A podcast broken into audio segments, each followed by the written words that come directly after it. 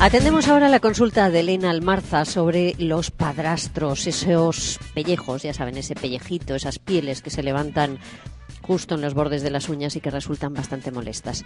Elena nos cuenta que hay temporadas en las que los padrastros eh, se le forman muy a menudo y por eso nos pide que averigüemos cuál es la mejor manera de quitarlos y si existe algún truco para evitar que vuelvan a salir. Carlas, cuéntanos, buenos días.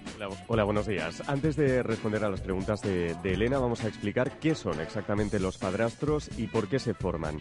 Nos ayuda el presidente de la Asociación Nacional de Enfermería Dermatológica, Federico Palomar.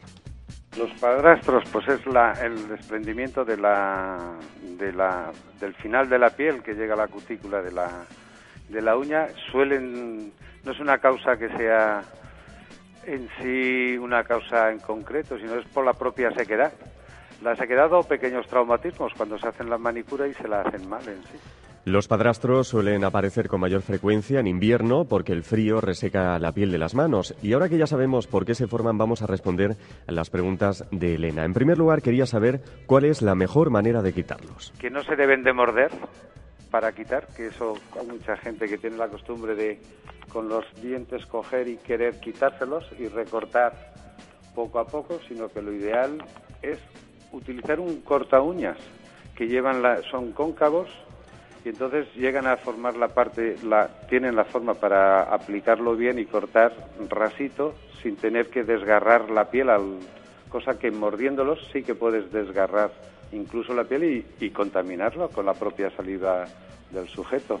Hay que evitar, por tanto, arrancar los padrastros con los dientes, algo que casi todos hemos hecho alguna vez. El problema es que si los quitamos así podemos dar lugar a una infección en esa zona de la mano y en algunos casos es necesario tratarla con antibióticos. Hay dos formas. La típica infección que es dolorosa, que duele, pero que no llega a ser una infección propiamente dicha, sino que es por el traumatismo de intentar cortarlo mal. Ahí lo ideal es poner un antiséptico. No haría falta nada más. Con un antiséptico, lo que llaman la mercromina transparente. Y luego existe lo que se denomina panadizo, que también lo conoce mucho la gente, que es cuando hay una infección propiamente dicha, que hay un puntito donde hay pus, es muy doloroso.